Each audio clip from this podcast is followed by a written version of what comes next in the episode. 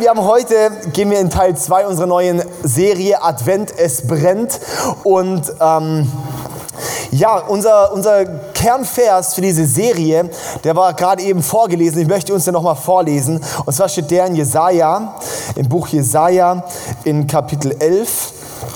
Ähm, ab Vers 1 und ich möchte es kurz vorlesen für uns. Dort heißt es, Vers 1 und 2, aus dem Stumpf Isais wird ein Spross hervorgehen. Ein neuer Trieb aus seinen Wurzeln wird Frucht tragen.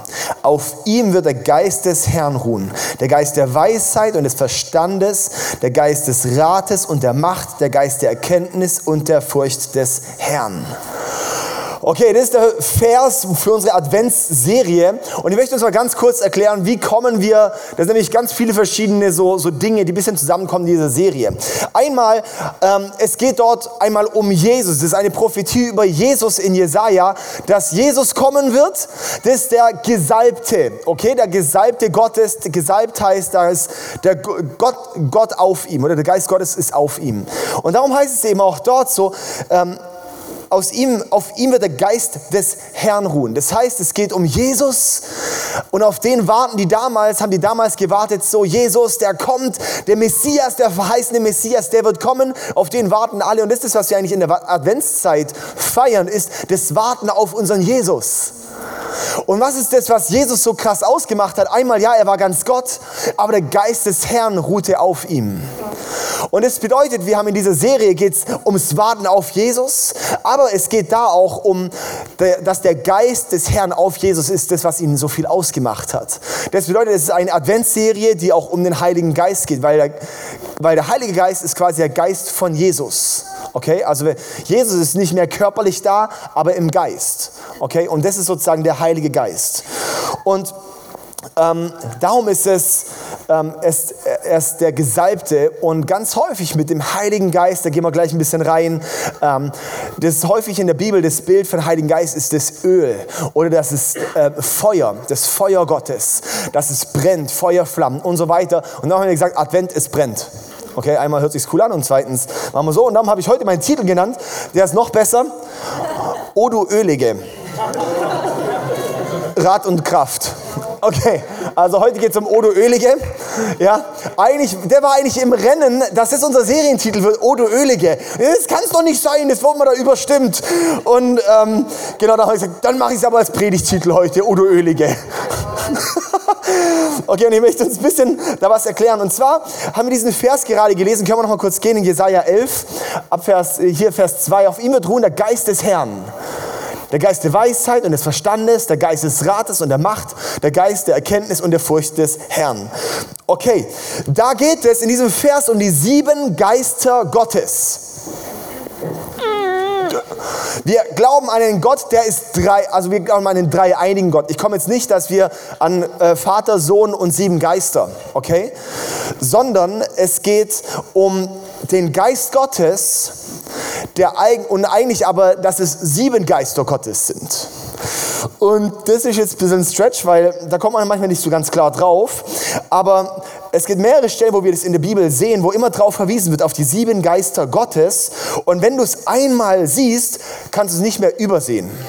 Und ist manchmal so das Problem. Und das ist zum Beispiel hier schon mal dieser Vers, dass auf Jesus diese sieben Geister Gottes ruhen. In Offenbarung Kapitel 1, ab Vers 4 bis 5, da äh, wird einmal die Dreieinigkeit beschrieben.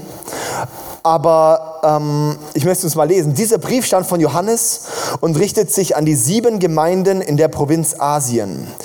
Ich wünsche euch Gnade und Frieden von dem, der ist, der immer war und der noch kommen wird. Also das ist Gott der Vater, ja. Von den sieben Geistern vor seinem Thron und von Jesus Christus, dem treuen Zeugen dieser Dinge, der als erster von den Toten auferstand und Herr über alle Herrscher der Erde ist. Lob sei ihm, der uns liebt und uns von unseren Sünden befreit hat, indem er sein Blut für uns vergoss. Dann auch in der Offenbarung, ein paar Kapitel später, in Kapitel 4, ähm, beschreibt Johannes, beschreibt alles, was dort um den Thron Gottes passiert. Und da heißt es, Offenbarung Vers, Kapitel 4 und 5, äh, Vers 5, und vor dem Thron gehen Blitze, Stimmen und Donner aus. Vor dem Thron befinden sich sieben Fackeln mit brennenden Flammen.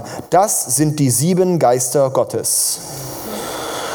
Okay, und wenn wir da ein bisschen tiefer reingehen, dann merken wir so, oh, das kommt immer wieder. Und ich möchte uns heute mal erklären, was da dahinter liegt und äh, das mal genauer anschauen. Und zwar einmal in der Bibel ist sieben die Zahl der Vollkommenheit. Okay? Die Zahl der Vollkommenheit. Und wir sehen, ähm, dass es jetzt nicht darum geht, es sind verschiedene, ähm, irgendwie verschiedene Dinge und er kann nicht alles gleichzeitig sein, sondern es ist so der Geist Gottes, es ist, es ist der Geist Gottes und das alles sind wie Facetten von ihm. Dinge, wie er sich ausdrückt. Das ist, es ist vollkommen, es ist wie die Vollkommenheit vom Geist. So finden wir zum Beispiel auch bei Gott dem Vater verschiedene Namen, oder? Ähm, äh, Yahweh, äh, Rapha, Nissi, Jireh, was auch immer sind verschiedene Namen, der Versorger, der Herrscher, der... Ähm, ähm, die ganzen, der Arzt und so weiter, sind viele verschiedene Begriffe, die wir da auch finden. Das heißt nicht, dass Gott nicht alles gleichzeitig sein kann. Er ist alles gleichzeitig. Es ist wie die Vollkommenheit. Oder Jesus wird beschrieben, Jesus, der König der Könige, der Retter, der Richter, der Befreier. Das sind verschiedene Facetten, verschiedene Aspekte von ihm, wie er beschrieben ist. Und dennoch ist er alles in einem. Ein Bild sagt mehr als tausend Worte, sagt man so, gell? Und darum hat Gott uns auch einen Bild, ein Bild für den Heiligen Geist gegeben in der Bibel. Und zwar ist das die Menora,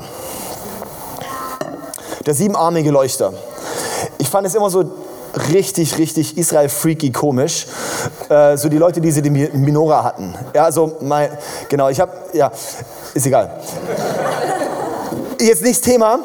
Auf jeden Fall als ich dann mal, wenn man sich da mal mit auseinandersetzt, plötzlich mit den Dingen, die Gott seinem Volk angeordnet hat zu machen, und wenn man sich damit auseinandersetzt, warum hat Gott es angeordnet, und dann verstehst du es, dann findest du es plötzlich richtig cool.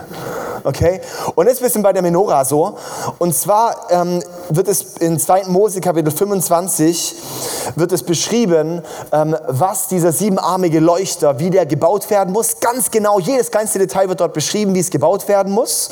Und in Hebräer 8, Vers 5 lesen wir, das wird nämlich als ein Teil für den Tempel bzw. für die Stiftshütte, musste das Mose anfertigen, diesen siebenarmigen Leuchter. Und ähm, in Hebräer 8, Vers 5 heißt es, dass alles, was Gott angeordnet hat, für diese Stiftshütte zu bauen, ist nur ein Abbild, nur ein Schatten von dem, was eigentlich himmlisch ist. Das bedeutet, der siebenarmige Leuchter sagt, Gott baut es ganz, ganz, ganz, ganz, ganz genau so. Es darf kein bisschen anders sein, weil es ist ein Abbild von dem, was im Himmel ist. Das bedeutet, himmlisch ist dort etwas in Realität und das hier soll uns ein Symbol dafür sein. Und darum müssen wir in jedem Detail ranschauen, was sagt Gott, was es ist und was, für was steht es. Ähm, für euch mal kurz, das war so, das war in der, äh, als Volk Israel in der Wüste war, gerade aus Ägypten ausgezogen, ordnet Gott Mose an. Mose, bau ein, diese Stiftshütte. Das heißt, ein, ähm, so ein, so ein äh, Zaun, bau so einen Zaun, dann bau ein Zelt. Draußen in dem Vorhof vor dem Zelt ist einmal ein ähm, Brandopferaltar, also werden Tiere geopfert, dann ist dort ein Waschbecken und dann geht es rein ins Zelt. Und dort sind Vorhänge, dort ist rechts der Tisch der Schaubrot, der steht fürs Abendmahl und links der siebenarmige Leuchter. Dann geht es direkt ein paar Schritte weiter, dann ist dort der, ähm, ähm, der Räucheraltar, wo Weihrauch drauf verbrannt wurde, steht für Gebet, für Fürbitte. Und dann ist da nochmal ein Vorhang und dann geht es dort rein ins Allerheiligste. Im Allerheiligsten war die Bundeslade. Die Bundeslade ähm, heißt es, dass dort Gott gewohnt hat, Gott gethront hat. Es war, das, da war Gott. Das war die Wohnung von Gott. Total krass. Und dort durfte der hohe Priester dann auch einmal im Jahr Gottes Herrlichkeit sehen, ja, Gottes Herrlichkeit besuchen. Und sonst hat sich viel halt mehr, mehr draußen abgespielt. Und der siebenarmige Leuchter war die einzige Lichtquelle, die wir im Zelt haben. Der siebenarmige Leuchter war nicht so groß, sondern er war 1,80. Ähm, vielleicht können wir kurz alle aufstehen, die 1,80 oder größer sind. Ja, also so groß ungefähr. Genau. Hammer. Keine Frauen. Okay. Also.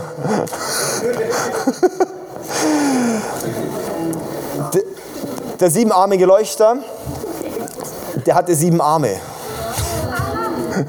Darum ist ein siebenarmiger Leuchter. Und der war aus reinstem Gold. Der war aus ganz reinem Gold. Also 1,80 müssen wir sehen, wenn Gott was anordnet. Es waren jetzt nicht irgendwie so eine kleine ähm, Schlüsselanhänger-Symbolik, sondern es war wirklich massiv, es war eindrücklich, da ist wirklich was gegangen. Ja? Und ähm, der war aus einem Stück, war ganz wichtig, dass das aus einem Stück gehämmert wird. Es wurde nicht irgendwie zusammengeschraubt oder zusammen äh, ge, oder gelötet oder keine Ahnung was, sondern es musste alles in einem Stück gehämmert werden. Und dann waren hier oben waren Ölschalen drin. Die waren 10 cm hoch ungefähr in Realität. Das war, ist kein Kerzenständer, also da kommen nicht Kerzen rein, sondern war Öl drin und ein Docht. Okay? Und das Öl, das steht immer in der Bibel auch für den Heiligen Geist, beziehungsweise auch für die Intimität mit Gott. Und finden wir ganz viel, zum Beispiel im Alten Testament, da wurden die Könige gesalbt mit Öl und das hieß, dass der Geist Gottes auf ihnen ist. Jesus heißt Christus, Christus heißt der Gesalbte, der Heilige Geist ist auf ihm und so weiter. Ja, das Öl ist immer für den Heiligen Geist. Und die ganze siebenarmige Leuchter ist das Bild für den Heiligen Geist. Auch in der Stiftshütte stand er dort als Bild für den Heiligen Geist, weil wir brauchen den Heiligen Geist, um uns zum Leuchten zu bringen. So heißt in Sprüche 20, Vers 27 zum Beispiel, das Licht des Herrn durchdringt den menschlichen Geist und bringt selbst die geheimsten Gedanken an den Tag. Ohne den Heiligen Geist kannst du nicht leuchten. Das war die einzige Lichtquelle, die wir in der Stiftshütte hatten. Und ohne ähm, dem Leuchter konnte man nicht sehen. Das bedeutet auch für uns, ohne den Heiligen Geist können wir nicht leuchten. Wenn kein Öl drin war, man musste täglich schauen, die Priester, dass Öl nachgefüllt wird. Es waren keine Kerzen, die man austauscht, sondern es war Öl, das beständig brennen sollte. Das heißt, das ist auch ein Bild für unser Glaubensleben, ist, dass wir nicht einfach nur sagen, ah, ich habe halt Kerzen, die tausche ich halt aus, sondern es ist ein Feuer, das beständig brennen soll, wenn ich Öl nachkippe. Das heißt, ich bleibe verbunden mit dem Geist Gottes. Ohne Öl gibt es kein Feuer. Okay? Ohne den Heiligen Geist wird unser Leben mit Jesus nie brennen. Was auch noch spannend ist, nämlich rechts ist dann in der Stiftshütte der Tisch der Schaubrote und es sind Brote gewesen und, und, es steht fürs Abendmahl und es steht eigentlich für Jesus, für den Leib von Jesus. Und es ist auch wieder spannend, weil der Geist, der macht Licht, dass ich Gemeinschaft mit Jesus haben kann. Das bedeutet, der Heilige Geist, er verweist uns immer auf Jesus hin. Das heißt, es geht immer um Beziehung mit Jesus. Gut, so ein bisschen zur Menora können wir noch ein paar mehr Sachen sagen. Lies gerne mal ein bisschen diese Texte. Schau mal, da gibt es zum Beispiel dann hier gab es dann die Blüten. Da gab es zum Beispiel drei, drei Knospen, drei Blüten ähm, und so weiter von Mandeln. Mandeln ähm, waren die ersten Blüten, die geblüht haben. Das bedeutet, ähm, das ist, steht auch wie für ähm, Erwachen, Erwecken aus dem Winterschlaf sowas. Und das heißt, es ist auch so, ja, wir brauchen den Geist Gottes, das etwas erweckt in uns. Schau mal ein bisschen weiter. In Lukas 8, Vers 16 heißt es, niemand würde eine Lampe anzünden und dann etwas darüber stülpen oder sie unters Bett stellen. Nein, Lampen werden da aufgestellt, wo jeder, der hereinkommt, sie sehen kann. Also dein Umfeld braucht, dass du leuchtest. Freiburg braucht, dass du leuchtest. Dein Umfeld, deine Uni braucht, dass du leuchtest. Dein Arbeitsplatz, dein Business braucht, dass du leuchtest. Deine Familie braucht, dass du leuchtest. Diese Welt braucht uns Christen, dass wir leuchten. Und wir brauchen dafür den Geist Gottes, dass wir leuchten können. Keiner will das Licht einfach nur unter den Deckel stellen und sagen, ah ja, okay, passt doch schon. Nein, es soll leuchten, es soll atmen können, es soll strahlen können. Und es ist das, was der Geist Gottes dafür da ist, dass wir zum Strahlen kommen können, dass Leuchten kommen kann, okay? Dass wir ein Licht sind in dieser Welt. Und dafür brauchen wir den Geist der Weisheit, der Geist des Verstands, der Rat, Macht, Erkenntnis und Furcht des Herrn. Okay, jetzt gehen wir weiter. Die sieben Geister Gottes, wie die hier zu finden sind. Einmal der Gehen wir nochmal in Jesaja 11, gerade in den ersten Vers nochmal rein. Und dann heißt es hier, auf ihm wird ruhen der Geist des Herrn. Der Geist des Herrn ist wie die Basis, das ist der mittlere Stab hier. Ja? Und wir sehen dann hier in diesem Vers, dass immer, immer paarweise die zusammen sind. Der Geist der Weisheit und des Verstandes. Des Rates und der Macht und der Geist der Kenntnis und der Furcht des Herrn. Es ist immer paarweise. Und genauso ist es auch hier, die sind alle miteinander verbunden, aber zwei besonders. Der Geist ja, der Weisheit und des Verstandes. Der Geist des Rates und der Kraft und der Geist der Erkenntnis und der Furcht des Herrn. Und alle sind der, im Geist Gottes verankert. Alle sind der Geist Gottes, okay? Ja? Das heißt, der Siebenarm, okay. Also, dass wir das ein bisschen so, so klarkommen. Letzte Woche hat Stefan über den ersten Teil gemacht, ähm, über das erste Paar, über Weisheit und Verstand. Der Geist der Weisheit und des Verstandes. Ähm, wer, wer möchte und es verpasst hat oder noch mal eine andere Message dazu hören möchte, die Sarah, meine Frau, die predigt heute mal wieder nach der Babypause und ähm, ist im, im, Stream online, im, im YouTube und ähm, die ist brutal. Ich habe die gestern irgendwie dann ihr noch so ähm, die Folien gemacht und habe gedacht, alter Schwede, das ist echt brutal gut, die Message. Ähm, hätte ich gerade gern selber gehalten, aber gut. also, ähm, zu Verstand und, und, und, und und Weisheit, brutal gut. Und heute geht es darum, ums zweite Paar, um Rat und Kraft. Weil Rat und Kraft hängt besonders eng zusammen. Und da möchte ich anschauen, erstens, meinen ersten Punkt, Rat. Okay, wir schauen jetzt quasi den Geist des Rates an. Rat ist die Strategie des Himmels. Also wir brauchen, um zu leuchten, den Geist Gottes. Und der Geist Gottes wird uns gegeben, um besondere Dinge hervorzubringen, okay? Um besonderes Leuchten. Der Geist des Herrn ist auf Jesus und er hat folgende Aspekte ganz besonders gebracht, weil der Geist auf ihm ist. Und das eine ist Rat. Rat, okay? Ähm, in Sprüche 19, Vers 21 heißt es, im Herzen eines Mannes sind viele Pläne, aber der Ratschluss des Herrn wird Wirklichkeit.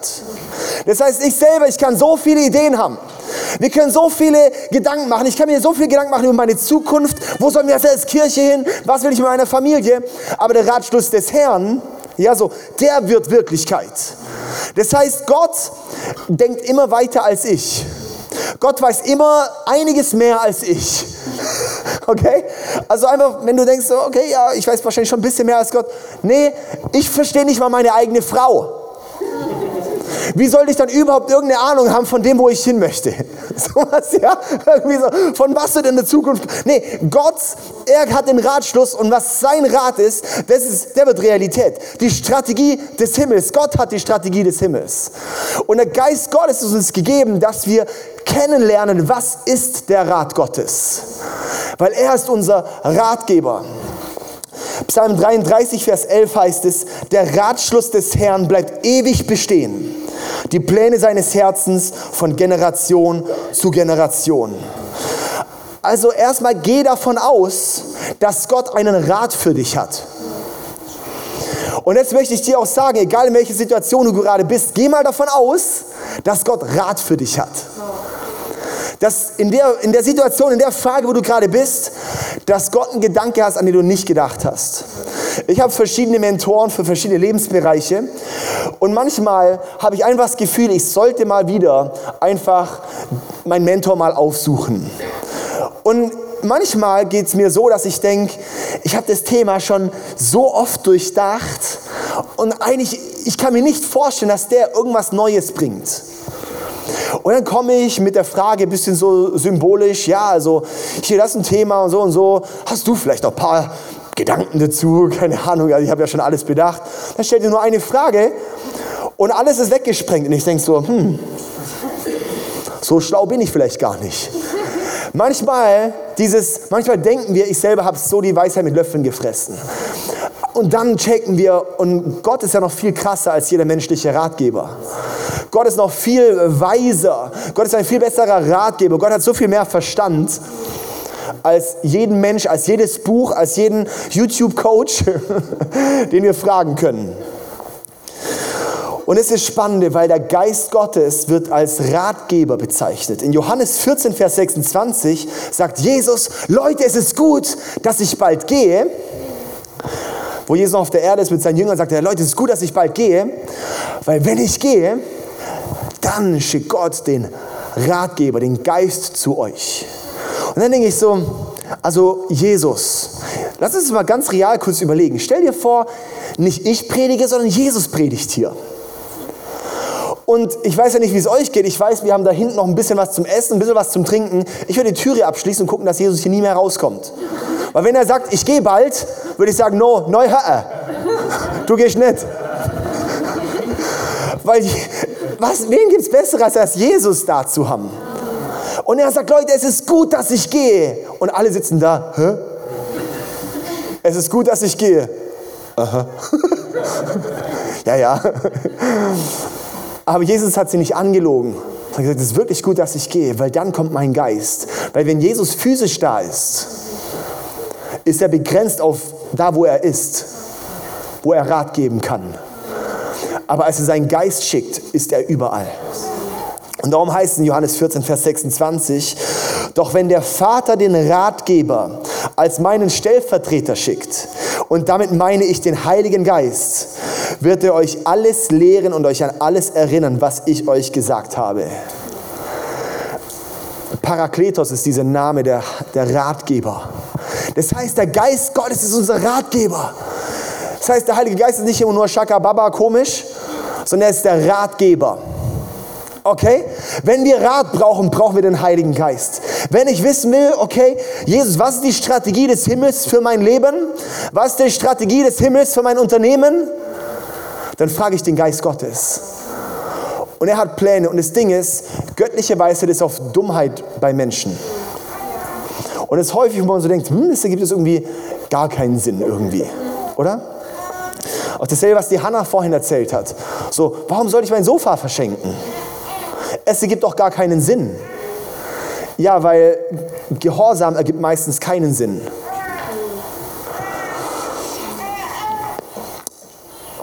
In einer wirklich vercheckten Welt brauchen wir echt göttlichen Rat. Und dann geht es weiter hier, also Rat, der Geist des Rates, oder? Und dann haben wir, und der Macht, der Geist der Macht. Okay, Macht heißt Stärke und Kraft von Gott, kann man so sagen. Stärke und Kraft von Gott. Macht, der Geist der Macht, der zerlegt Angst und Unfähigkeit.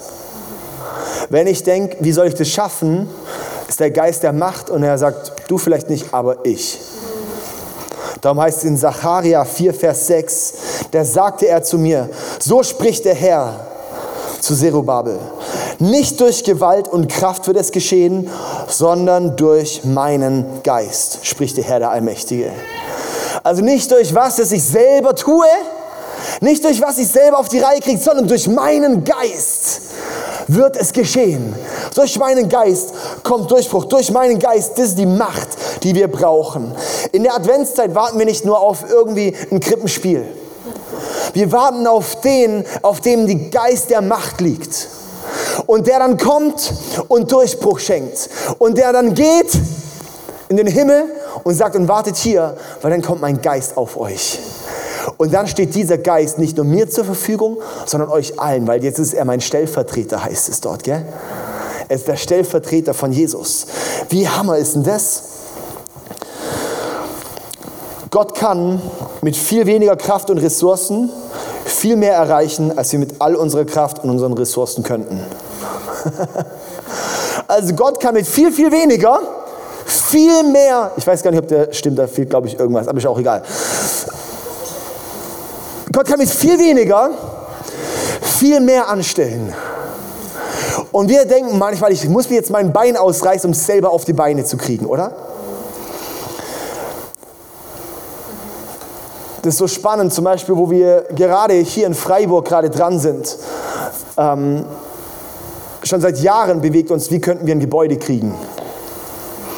Und wo können wir ein Gebäude finden? Und wie könnte das laufen? Wie kriegt man da Geld zusammen? Und dies und das und kaufen oder mieten, irgendwas. Und es war wie auch immer so, okay, Gott wird uns auch zur richtigen Zeit die richtigen Dinge geben. Und jetzt gerade ist was in der Pipeline, da werden bald die Resis euch ein bisschen mehr mit reinnehmen, wo wirklich, wo du einfach so denkst, und ich möchte jetzt nicht zu viel rausplaudern, weil das ist zu krass. Das ist einfach nicht viel zu krass. Also das ist so, das ist eine Geschichte, das liest du nur in Büchern. Sowas hörst du irgendwelche Berichte von vor 30 Jahren, dass sowas passiert. Und in, in so einer Geschichte sind wir gerade, weil wenn der Geist der Macht kommt, dann passieren Dinge, die unmöglich sind, werden plötzlich möglich. Weil wenn, wenn Gott für uns ist, wer kann gegen uns sein? Wenn Gott seine, seine Kinder versorgt. Und Gott kann dort mit viel weniger Ressourcen viel mehr machen, als wir mit allem auf die Reihe kriegen. Also einfach viel besser. Okay? Wenn das irgendwie ankommt, ist so, ha, wir sind echt, also wenn ich alles gebe, ist es nichts im Vergleich zu dem, was Gott mit einem Schnipser machen kann. Und das ist der Geist der Macht. Und darum hängt auch Rat, der Geist des Rats und der Macht so eng zusammen. Weil wir brauchen die Strategie des Himmels, okay? Und dann kommt der Geist der Macht und befähigt, dass es passiert. Okay? Und darum habe ich mal so formuliert, Gott gibt dir seinen Rat und mit seiner Macht wird es gemacht. Gott gibt dir seinen Rat, Gott gibt dir die Strategie des Himmels und mit seiner Macht wird es gemacht. Weil nur weil ich das den Rat Gottes habe, heißt ja nicht, dass ich es auf die Reihe kriege. Aber dann ist dort der Rat Gottes und dann, boom, dann kommt Jesus rein, dann kommt der Geist Gottes rein und plötzlich wird da was möglich. Stell dir vor, in deinem Unternehmen, du bist gerade an einem Deckel und du weißt nicht, wie weiter. Und dann plötzlich kommt die Strategie des Himmels, wo Gott sagt, dein Business ist eigentlich einfach nur Business, sondern es ist ein Kingdom-Business. Es ist ein, ein, ein Business, weil du bist da drin, repräsentierst das Königreich Gottes. Es gehört Jesus. Er ist da drin, er möchte da was hervorbringen und plötzlich kommen dort Strategien vom Himmel. Und plötzlich sind da Dinge, die plötzlich offen sind und passieren. Es ist so faszinierend, diese Dinge zu sehen. Wie oft wirklich stehen wir an, an Situationen, wo wir denken, wie sollen wir hier überhaupt irgendwas auf die Reihe kriegen? Als Beispiel, wenn ich meinen eigenen Rat oder den Rat Gottes befolge. Als Beispiel, wir haben vor einigen Jahren, vor, vor zwölf Jahren jetzt in Singen angefangen, das ICF zu gründen. Das war so, haben wir da frisch angefangen und es war mega, mega mühsam, wirklich einige Jahre. Es war echt sowas von mühsam. Okay, und ähm, wir waren, haben gerade so dann nach vier Jahren oder sowas gerade so die 100 Personen Marke geknackt, aber trotzdem mega mühsam. Trotzdem eigentlich kein Geld, trotzdem kein, keine Möglichkeiten. Ich war nach vier Jahren Vollzeit, glaube ich, maximal, ich glaube 40 Prozent angestellt, weil auch viel mehr nicht möglich war und so weiter, ja. Und, ähm, und sonst war einfach, es war einfach wirklich knapp an allen Ecken und Enden, mitarbeitermäßig. Es war wirklich so kräftezehrend. Und schon vier Jahre lang waren schon eine Gruppe immer aus Villingen, Schwenningen da, die dann auch gesagt haben, oh, wir müssen mal in Villingen, Schwenningen was gründen. So, und auch eine Gemeinde gründen. Und es war dann so immer, oh ja, okay, das wäre jetzt vielleicht so, wird vielleicht, wollen vielleicht Leute, aber es ist einfach nicht dran, okay? Und dann irgendwann war, eines Morgens stehe ich auf und es war wie so, jetzt ist der Moment, jetzt, jetzt muss man dorthin gehen. Und ich habe dann gesagt, Gott, einmal ich will nicht, weil ich komme von dort ursprünglich, ich bin dort geboren. Da werde ich nie mehr hingehen. Ja, so, das war wirklich so für mich die eine Sache, da werde ich nicht mehr hingehen. Und zweitens, wir sind hier so schlecht aufgestellt und wenn auch noch die Leute, die von dort kommen, noch hier in Singen wegfallen, werden wir noch bescheidener dastehen. Und zudem, ich bin schon mit einem Standort mit 100 Leuten überfordert. Wir sollten jetzt zwei Standorte mit mehr als 100 Leuten hinkriegen. Und viertens, ich bin gerade mit meinem Bachelor fertig. Ich würde jetzt eigentlich gern meinen Master noch machen. Und wenn ich den zweiten Standort gründe, wird es, wird es sicher nicht möglich sein. Und es waren mehrere solche Dinge. Und ich habe so gemerkt, Gott sagt, wenn ich bestelle, dann zahle ich auch die Rechnung. Und dann haben wir dort ähm, eine erste Worship Night gemacht und ich habe dann Gott gesagt, okay Gott, wenn dort 30 Kontaktkarten reinkommen von Leuten, die in keiner Kirche sind, aber am Start werden hier zu gründen, dann machen wir es. Und was dort passiert an diesem Abend ist, 30 Kontaktkarten kommen rein von Leuten, die in keiner Kirche sind. Und ich so, scheiße. Und jetzt und das Spannende ist, da noch die Backstory dazu. Und zwar der Lukas Knies, die kennen einige hier, der hat äh, zwei Sachen geleitet. Die hatten in St. Georgen einmal das Gebetshaus und dann hatten sie aber auch noch eine Jugendgemeinde, Unify. Und ähm, die hatten dann beide parallel gemacht und haben dann aber gemerkt gehabt, sie müssen eigentlich diese Jugendgemeinde aufhören, um, um, ähm, um äh, das Gebetshaus zu fokussieren. Und haben dann gesagt, okay, wir, wir lösen uns, äh, wir, wir fusionieren mit irgendeiner Kirche in der Region und hat mit allen möglichen Gemeinden Gespräche geführt und hatten einfach, ähm, hat, hat, keine Kirche wollte sie. Okay? Und dann haben sie gesagt, okay, dann können wir uns nicht fusionieren, dann müssen wir uns auflösen. Und dann haben sie mitbekommen von der Worship Night, die wir veranstalten, am 16. April 2016.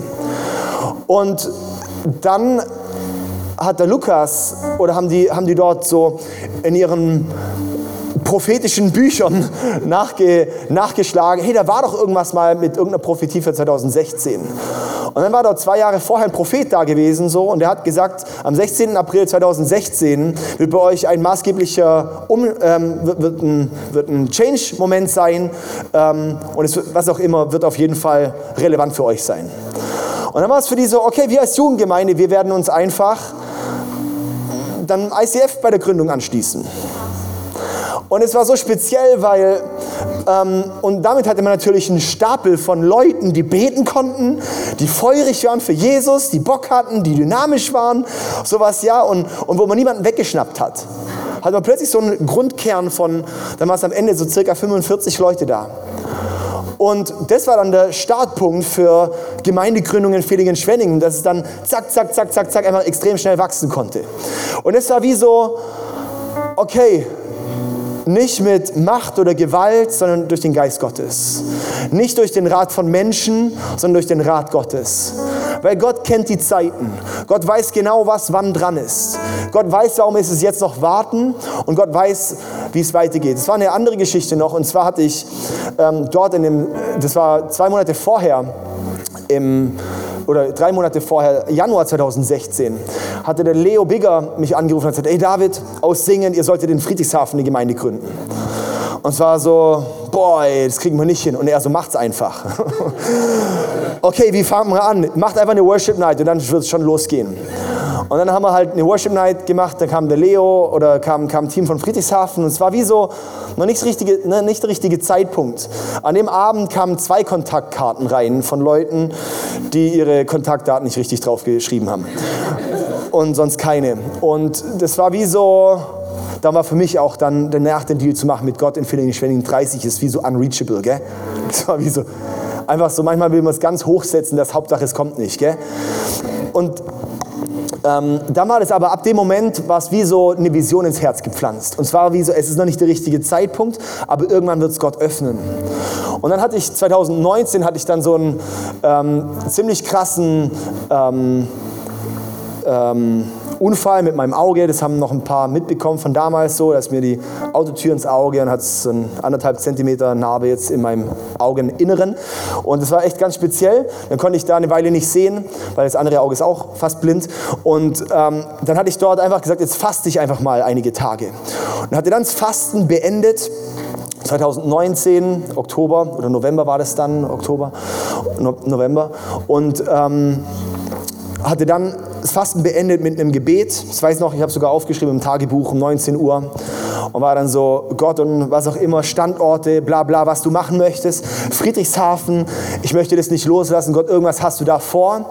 Aber bevor wir dort einen Schritt gehen, musst du mir Leiter oder eine Gruppe geben, dass wir wissen, wir sollen starten. Ich werde nichts aus unserer Kraft raus tun. Was dann passiert, 19 Uhr war es fertig. 19.15 Uhr kriege ich eine Message vom Pastor vom ICF in Vorarlberg vom ICF. Und der sagt so, hey David, long time no see. ähm, du, ich muss mal mit dir quatschen wegen Friedrichshafen.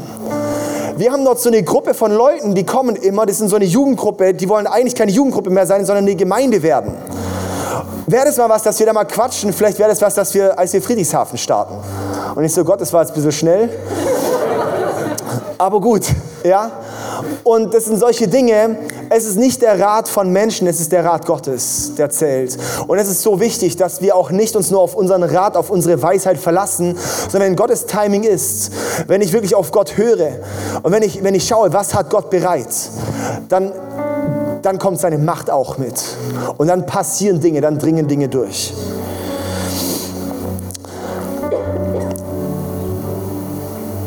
Darum Rat und Macht. Ich möchte uns jetzt ein paar Verse mal lesen. Und zwar auch zu zeigen, der Geist der Macht. Im Neuen Testament finden wir das sehr, sehr viel. Wenn es um Vollmacht geht, um Kraft, dass der Geist Kraft gibt. Manchmal begrenzen wir den Heiligen Geist nur auf sein machtvolles Wirken. Es ist ein Teil davon. Aber ich möchte jetzt darum auch heute, weil das auch das Thema ist, da auch noch einen, noch einen Abschlussschwerpunkt mit ein paar Bibelversen drauflegen. Und zwar ist der Geist Gottes, der brachte Kraft, die alle anderen wirklich so stutzen ließ. Und alle anderen nur staunen ließ über Jesus und dann später auch über die Jünger und über die Apostel. Markus 1, Vers 27. Ich möchte uns das einfach mal lesen. Die Band kann sich gerne ready machen, können schon mal vorkommen.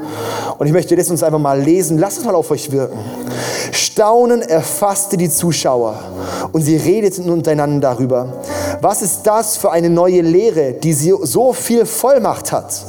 fragten sie einander aufgeregt. Sogar böse Geister gehorchen dem Befehl von Jesus. Ich werde euch beweisen, dass der Menschensohn hier auf der Erde die Vollmacht hat, Sünden zu vergeben. Und er wandte sich dem Gelähmten zu und sagte, Steh auf und nimm deine Trage und geh nach Hause, denn du bist geheilt.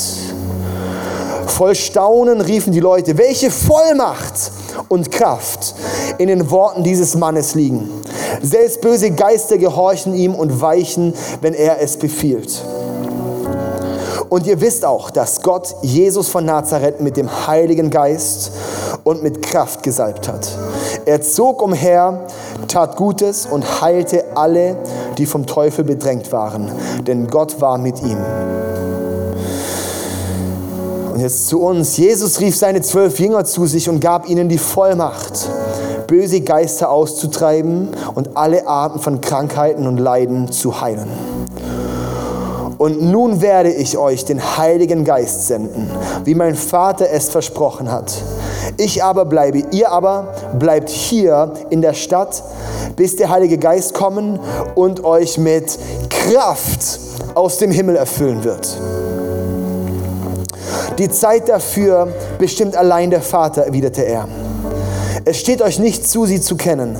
Aber wenn der Heilige Geist über euch gekommen ist, werdet ihr seine Kraft empfangen.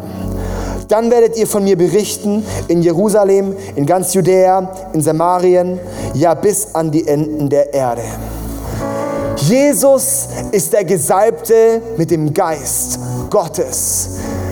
Der Geist der Weisheit und des Verstandes der Geist des Rats und der Macht und der Geist der Erkenntnis und der Furcht des Herrn.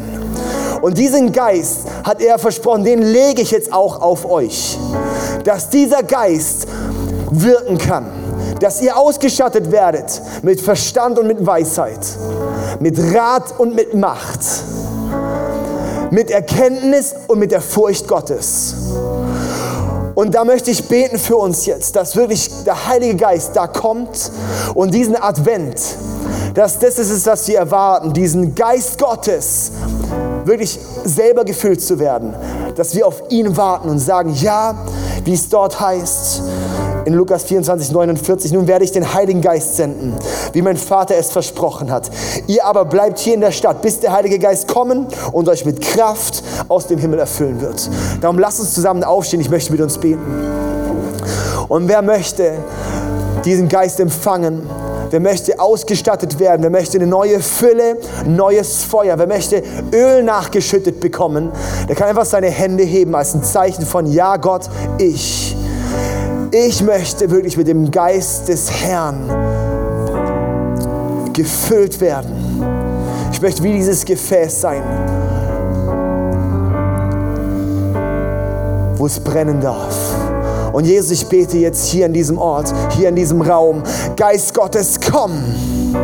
Geist Gottes, komm mit deiner Fülle, komm mit deiner Macht. Wirklich Geist der Weisheit, komm. Geist des Verstandes.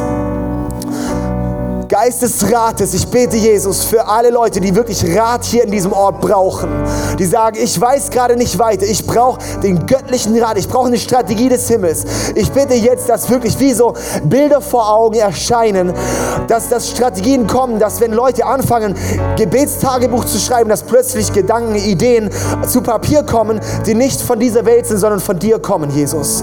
Ich bete, dass Strategien kommen, die vom Himmel sind, Jesus. Wie werden Unis transformiert?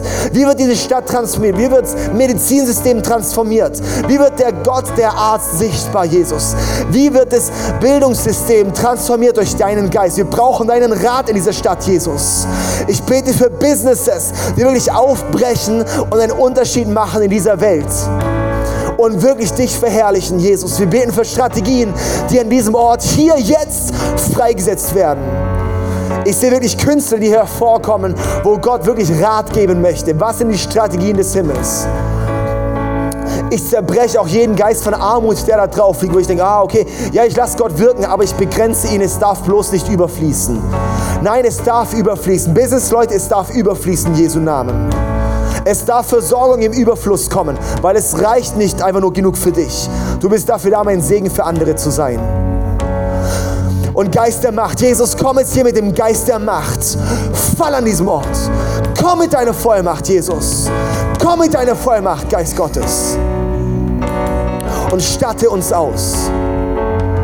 Danke, Jesus. Danke, danke, danke. Wow. Danke, Jesus.